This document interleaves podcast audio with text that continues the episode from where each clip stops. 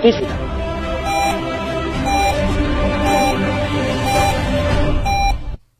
一零四五沈阳新闻广播提醒您，现在是下午一点整，我是笑江。午餐之后，以全新的姿态享受午后时光。幸福不是拥有了多少，而是能感受多少。在拥有的时候，更懂得珍惜。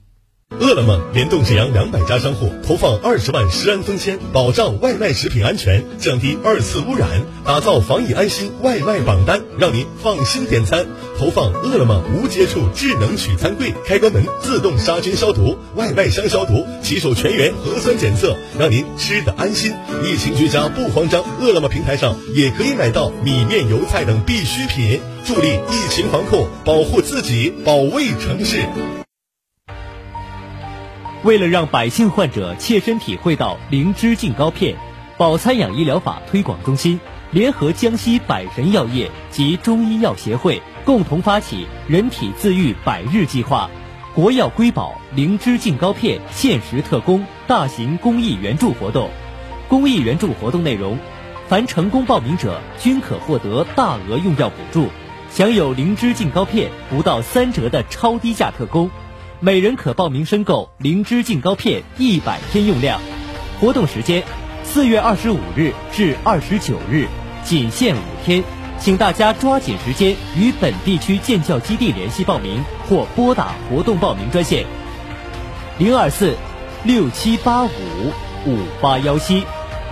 零二四六七八五五八幺七。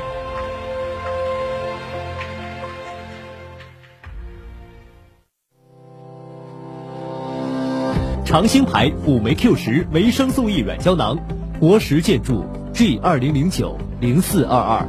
生产厂家广东长兴生物科技股份有限公司，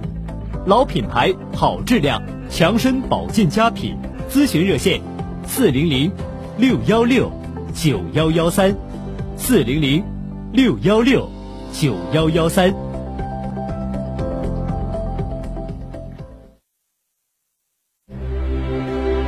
每一个你，都是这座城市的英雄。感谢每一个守护家园的你，感谢每一个绝不言弃的你，感谢每一个共担风雨的你。保护自己，保卫城市。保护自己，保卫城市。倾听天下，引领变化。这里是沈阳广播电视台新闻广播，中波七九二，调频一零四点五，第一时间，第一影响，沈阳广播电视台新闻广播。天气随身听，一零四五气象站。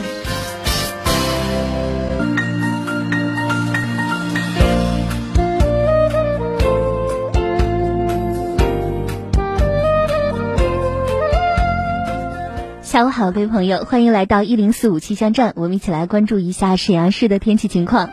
今天白天天气晴转多云，西南风三到四级，最高气温二十一摄氏度。今天夜间天气多云，有分散性阵雨，西南风二到三级，最低气温六摄氏度。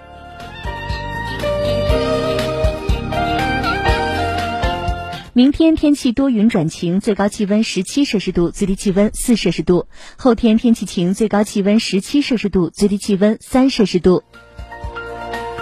接下来您将收听到的是辣姐有话要说。无论是主料、辅料还是调味料，辣椒都是宠儿，它给舌尖烙上了鲜明的印记。辣辣姐直爽大气，一针见血。你这明显是推卸责任的。辣姐侠骨柔肠，黑白分明。钱一分没少交，为什么服务质量就能差这么多？辣姐本色情怀，权威专业。你们公司特殊在哪儿啊？你敢说你们公司的制度凌驾于政府政策之上吗？辛辣，辣辣，热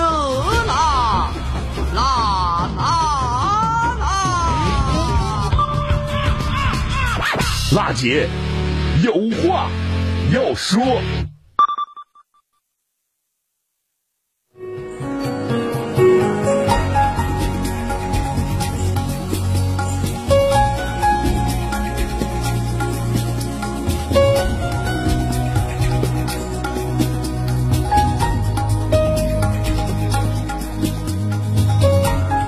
下午好，各位朋友，您现在正在锁定的是 FM 一零四点五沈阳新闻广播，现在正在为您直播到的是辣姐有话要说节目。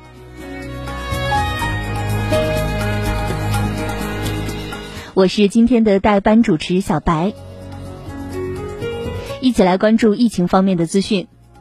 四月二十八日零到二十四时，辽宁省新增一例本土新冠肺炎确诊病例，由无症状感染者转为确诊病例，和九十一例本土无症状感染者均为丹东市报告。治愈出院本土新冠肺炎确诊病例一例，解除医学观察本土无症状感染者五例，和境外输入无症状感染者两例。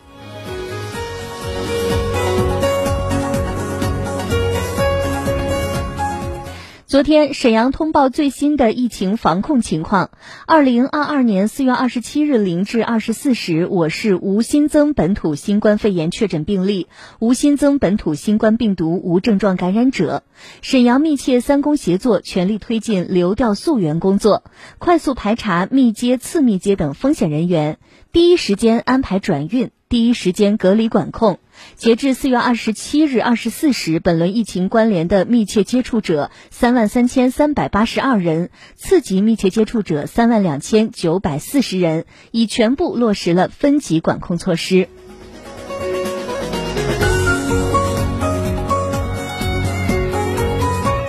对涉疫场所进行严格管控，实施周末消毒。截至四月二十七日二十四时，根据流行病学调查结果及感染者的行动轨迹，本轮疫情累计划定一点两千六百三十二个，累计完成周末消毒面积达九十六万两千五百零一平方米。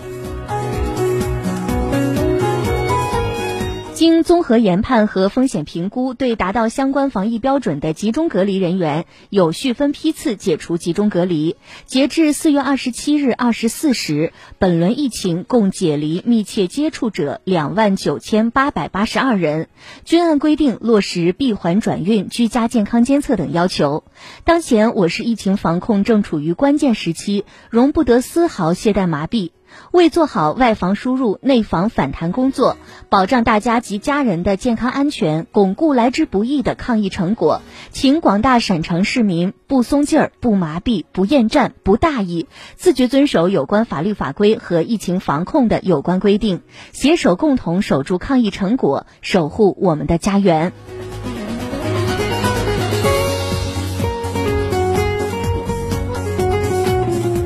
请每一位沈城市民做到以下几点：非必要不离沈。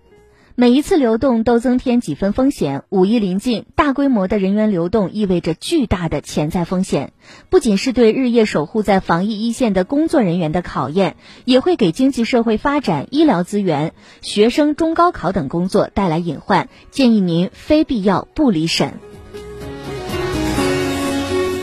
如需来返沈，请提前报备。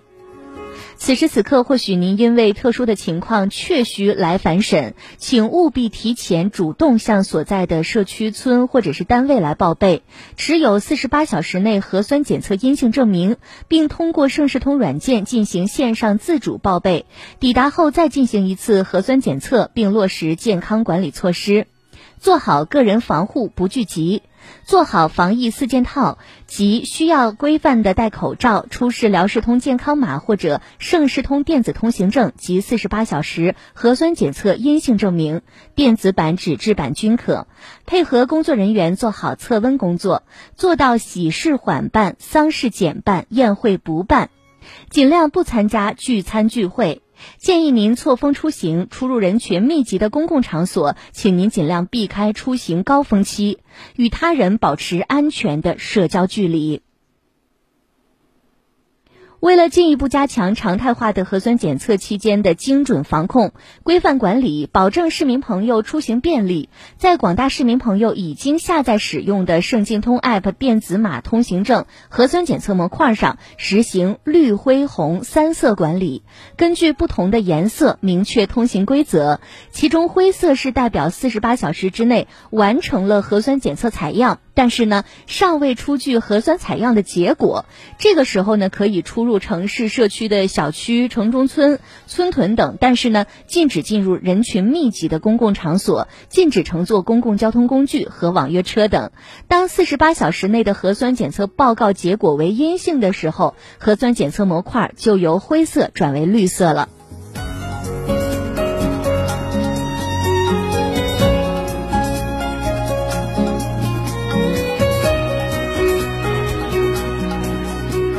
四月二十八日，市人大常委会主任傅忠伟到新民市调研疫情防控与企业复工复产和安全生产工作。他强调，新民市要深入贯彻习近平总书记关于疫情防控工作的重要讲话和指示精神，充分认识疫情防控的复杂性、艰巨性、反复性。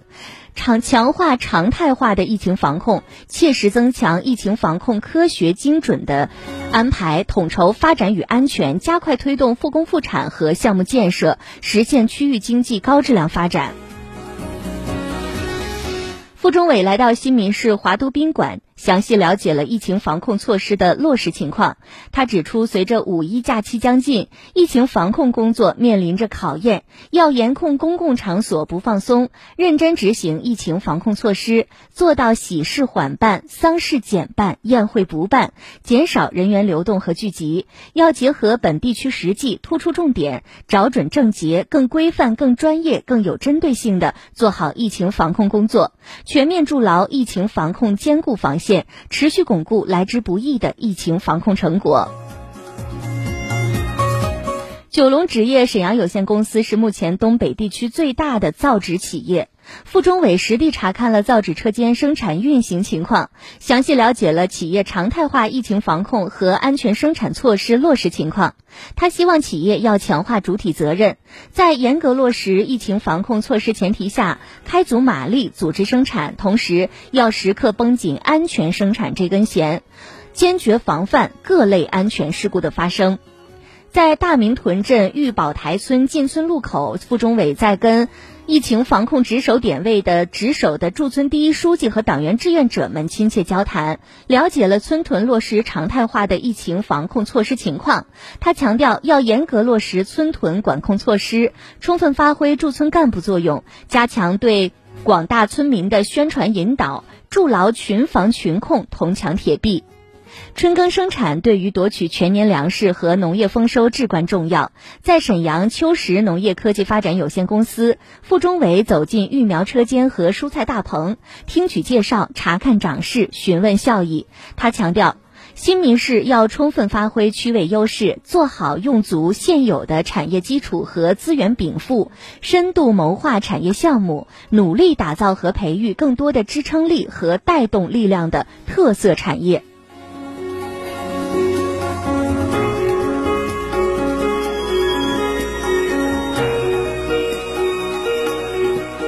四月三十号是今年第二个清洁沈阳日，抗击疫情、清洁沈阳，圣经使者在行动，清洁园林绿地环境活动将如期举办。活动中，广大的志愿者将在公园、广场、公共绿地等区域进行卫生清洁、捡拾垃圾，对园林景观、健身等设施进行擦拭和清洗。为了给广大市民在五一劳动节期间踏青游览打造一片文明、健康、舒适、祥和、安全、卫生的绿色空间，清洁沈阳日活动期间，要求全市各级道德模范、身边好人、感动人物、最美志愿者等先进典型积极投身志。志愿服务队伍发挥典型引领作用，走在广大市民前列，带头参加清洁活动。由全市劳模工匠志愿者、青年志愿者、巾帼志愿者等特定的群体组成的特色志愿服务团队，将在此次清洁沈阳日活动中发挥模范引领作用，当先锋、做表率，展现圣经使者风采。身着圣经使者志愿红，维护文明健康一抹绿，请广大市民志愿者在做好疫情防控的前提下，就近就便，因地制宜，选择园林绿地区域开展清洁活动，共建美好家园，共享健康生活。接下来是一段广告时间，广告过后我们再继续回来。一零四五沈阳新闻广播，广告之后更精彩。张姐，我这眼睛怎么越来越难受了？干涩、酸胀还模糊。看看我的护眼卫士叶黄素葡萄籽胶囊，这买叶黄素啊，一定要看含量，才能买到品质好的叶黄素。你看看我这个含量。叶黄素含一点八克，原花青素二十点五克，一粒儿它顶五粒儿。记住，一粒儿顶五粒儿。原花青素能够改善视网膜功能，提高其敏感度，有助于缓解眼部问题，这才是好产品。在哪儿买啊？人家免费送货上门儿，赶紧打电话吧，四零零六六五幺七五五，四零零六六五幺七五五。对了。人家可是二十二年的老企业了，现在购买还有好视力眼贴赠送，前十名啊还赠送蒸汽热敷眼罩，三项护眼，三重大礼，五一巨献，不容错过。四零零六六五幺七五五，四零零六六五幺七五五。飞米糖铺专注无糖烘焙，招牌吐司、海苔薄饼、重乳酪蛋糕，全部零糖、零淀粉、零麸质，手工制作，减脂瘦身，家中爱宝。无糖烘焙就选飞米糖铺，幺三七零零零零四八三三，全国邮寄。悄悄告诉你，吃了不胖人哦。为了让百姓患者切身体会到灵芝净膏片，保参养医疗法推广中心。联合江西百神药业及中医药协会共同发起“人体自愈百日计划”，国药瑰宝灵芝净膏片限时特供大型公益援助活动。公益援助活动内容：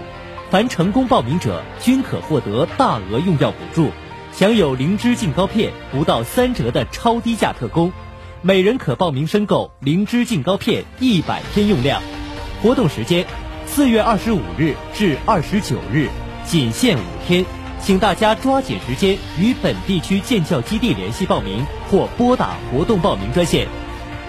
零二四六七八五五八幺七，零二四六七八五五八幺七。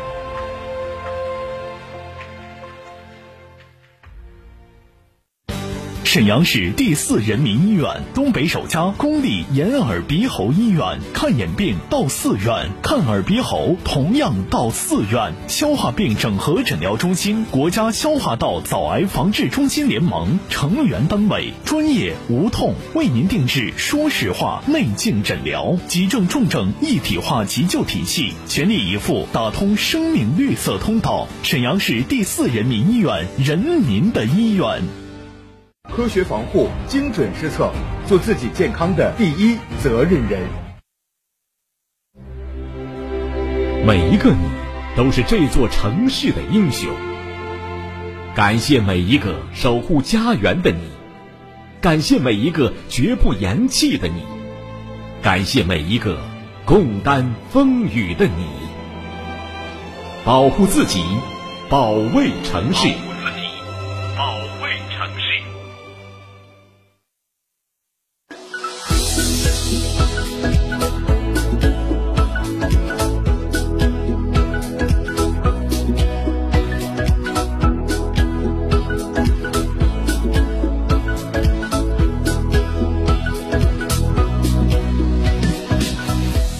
广告过后，欢迎回来。您现在正在锁定的是 FM 一零四点五沈阳新闻广播。现在正在为您直播到的是《辣姐有话要说》节目，我是代班主持小白。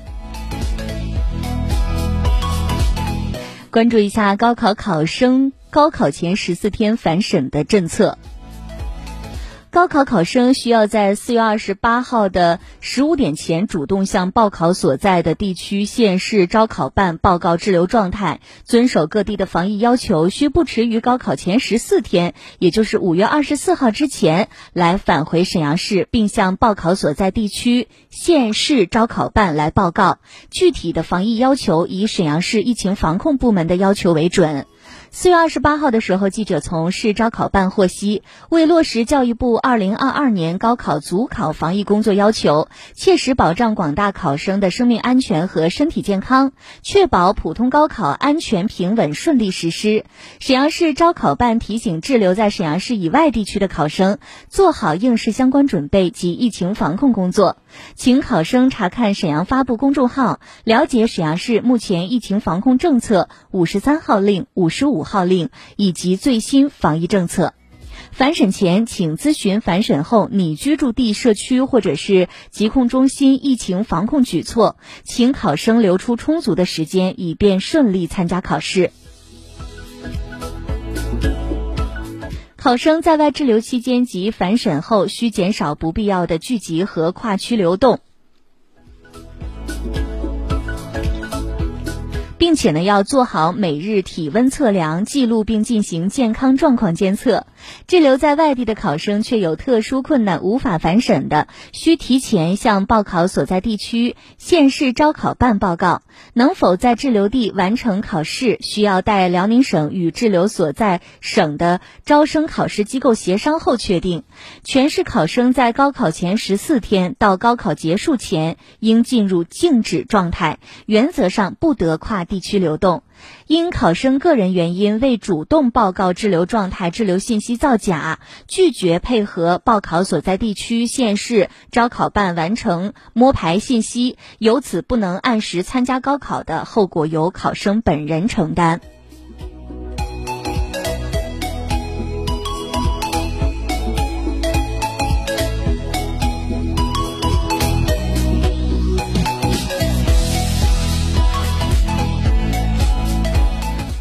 接种新冠病毒疫苗是目前疫情防控最有效、最经济的手段，尤其是老年群体，一旦感染了新冠病毒，导致重症和死亡的风险较高。目前来看，接种新冠疫苗虽然不能完全阻断病毒的传播，但是对防止重症和死亡的效果是非常显著的。建议符合接种条件的老年人，按照应接尽接的原则，尽早接种新冠病毒疫苗。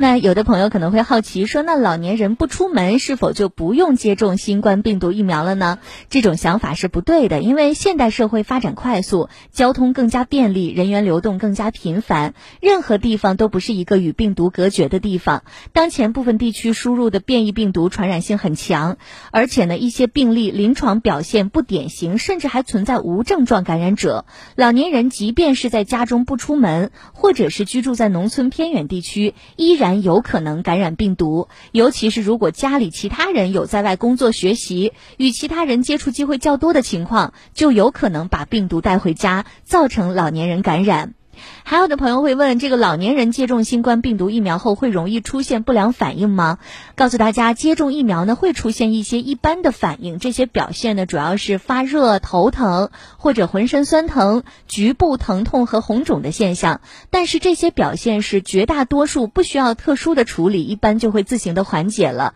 另外呢，老年人接种疫苗之后呢，可能会出现一些身体不适的情况。如果感觉到了症状比较重，或者是持续的时间比较长。或者原有疾病出现了复发的情况的时候，要及时的就医。如果怀疑是疫苗引起的，还要向接种的单位进行报告。最后一个问题：老年人群体的接种新冠疫苗的最高年龄有限制吗？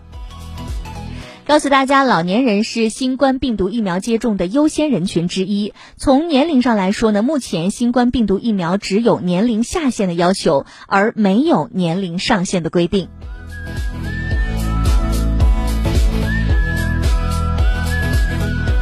疫情防控人人有责，当前我国新冠肺炎的疫情防控形势依然是复杂严峻的。越是这样的时刻，越是要坚持依法防控。四月二十八号，沈阳市卫生健康监督中心医疗监督科科长刘显辉结合新冠疫情防控工作，针对当前市民较为关心的一些问题，介绍了《传染病防治法》的相关内容，并提醒市民加强个人防护，做好健康第一责任人。《传染病防治法》规定的传染病有哪几类？新型冠状病毒肺炎属于哪一类的传染病呢？《传染病防治法》第三条规定，传染病分为甲类、乙类和丙类。目前共有四十二种法定传染病，二加二十七加十三。新型冠状病毒肺炎属于新发生的传染病。自国家卫健委一号公告发布后，新冠病毒的肺炎成为了法定的乙类传染病，并按照甲类传染病来管理。从此呢，这个新冠肺炎的防治工作也被纳入了适用传染病防治法的法治轨道。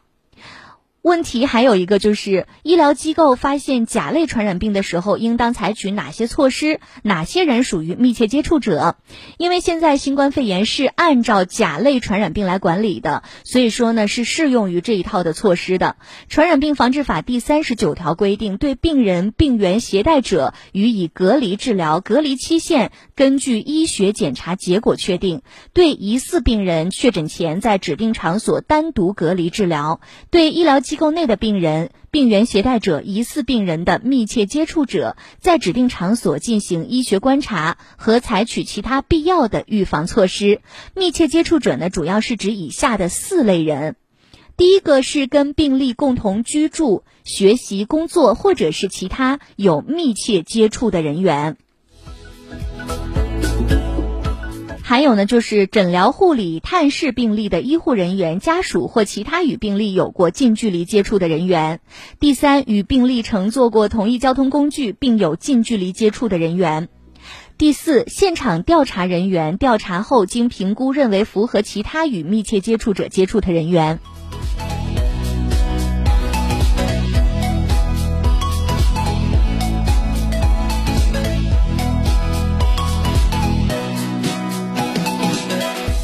二零二二年，全国共有一千零七十六万大学生即将毕业，首次突破千万大关，创下历史新高。千万大军过独木桥，找到一份可心的工作，已经成了应届毕业生心中的头等大事。为了帮大学生解决这一难题，四月二十八日十三时三十分至十四时三十分，由沈阳市人力资源和社会保障局、沈阳市委统战部、沈阳日报社联合主办，直接招聘中国。沈阳人才市场承办的“一心一意，只等你来”云直播招聘活动在沈阳日报社五 G 直播间举办。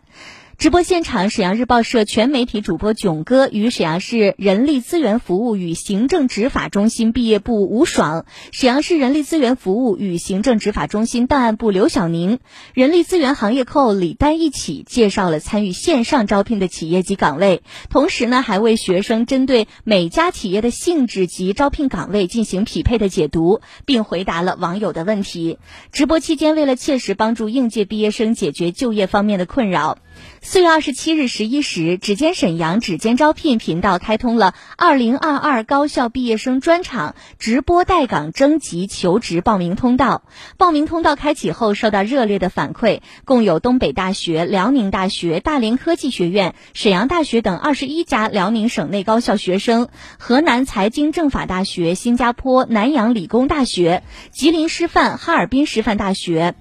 黑龙江大学等十六家省外高校学生，共计八百五十九人提出求职需求及咨询沈阳人才新政的就业档案管理服务问题。同学们的问题五花八门，比如说如何查询档案是否在沈阳市人力资源服务与行政执法中心保管，毕业生的档案派到哪里，如何移交毕业生档案，什么是人才公寓等等。直播中，吴爽和刘晓宁分别就相关问题进行了解答。